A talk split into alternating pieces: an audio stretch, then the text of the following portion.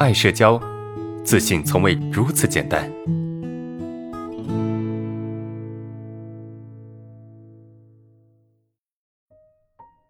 呃，安老师你好，我是口吃恐惧，我放松朗读文章时非常流利，但是说话时就容易容易口吃啊。请问老师，这算器质性口吃吗？如果不算的话，困扰我的是和亲近的家人在一起时也会口吃，即使心里不紧张，说话时嘴巴的肌肉似乎啊就经常习惯性的紧绷。啊，感觉这时嘴巴特别不灵活，很僵硬，有时好像全身的肌肉都紧绷了。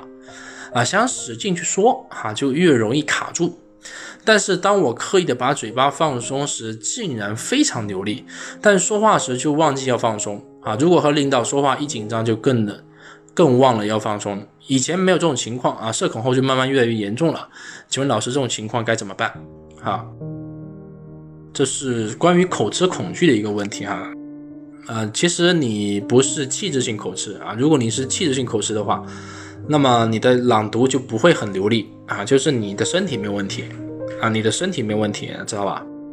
就你的问题主要是不够放松，那你是太紧张了啊。那你的紧张呢，就是紧张到你跟亲近的家人在一起时，有时也会口吃，而且啊，这个问题啊，这个问题还有点严重啊，也就越来越严重了啊，出现这种情况，那怎么办呢？首先啊，首先。还是第一个，我们得解决心理层面上的问题，就是口吃这个问题，它虽然有啊，确实也真实存在，但是呢，你不能对它排斥，就你不能够去排斥它，你懂吗？你对他的态度不能够是那种鄙视啊、讨厌啊这种抵抗、克制，你不能够出现这样的态度。就你如果始终都是这种态度的话，那你这个很难解。你这个就是一个死结啊！你要把这个死结给松动，自己从内而外的先去把这个思维去转变，你懂吗？你想要让自己的口实解决，其实本质就是放松。那为什么你不放松？因为你对自己要求非常高，你要求自己在亲朋好友面前一定要表现的自然和流利，这就是你的要求。你必须把这个要求放下去，你才会放松。你一旦放松，你就不口吃了，是不是？所以现在你的重点是啥呢？就是你的要求上去了，这个要求一旦上去，你就不放松了，懂吗？所以接纳，对自己的接纳，对自己的理解，是吧？或或者同学说顺其自然，把自己的表现当做是一种自然的状态。尽管我口吃，但是就是我，对吧？有点口吃的我，我的亲朋好友知道我这个人很善良，我这个人是一个好人。对吧？尽管我有口吃，但是这并不妨碍他们喜欢我。OK，如果你能够有这样的态度，那么你就不会对自己有那么高的要求，你也就不会那么容易口吃。你懂吗？我们得去先接纳。那接纳的接纳是什么呢？就接纳本身是一件呃不容易的事情，你懂吗？就我们。对于现在这种自己太不满意了，你要去接纳这是太难了。那所以怎么办呢？我们就得用到一些技巧去接纳。当然，接纳还有分为好几个层次啊。这个我们放在核心系统课程里面讲。我们就简单讲，就是接纳。如果你无法去做到，或者是你要一下子做到接纳，是是不可能的啊，就不可能的。不要去要求这个啊，不要去要求说你能够一下做到接纳，这是完全不可能的。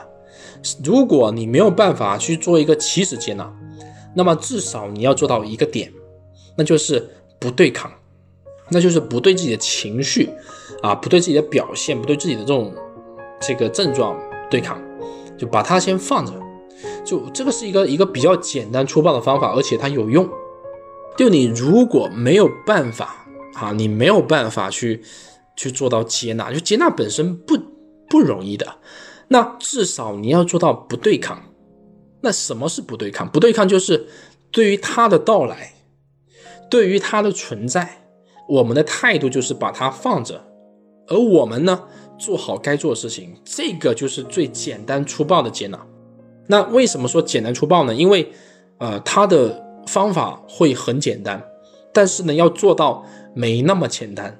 啊，所以这里面还涉及到你需要用到的注意力，涉及到你的注意力应该怎么样去调配，你要用你的意志力和注意力去把你的精力拉出来啊，这个是没那么简单的啊。当然啊，你在去实践的过程中，慢慢的会掌握啊，所以这个是需要时间的啊，需要时间，需要练习的啊。不对抗的情况下呢，能够去投入当下啊，去接受你会可能会出现一些口吃啊，就能能怎么讲就怎么讲，能够尽可能去讲出来就去讲出来啊，就去表达出来。这就可以了，你懂吗？就是不要强求自己非得表达的非常的流利啊，跟你一个人的时候去朗诵文章时那种状态，你就不要去比了，你就不要去强求这种状态啊，这个是不容易的啊，所以就在人前你就是会紧张，这就是你正常的，你会紧张就是会紧张的，对吧？就不要去强给自己灌输一个观念，就是我必须要不紧张，我要放松啊，这样才好啊，当然好了，但是不是你呀？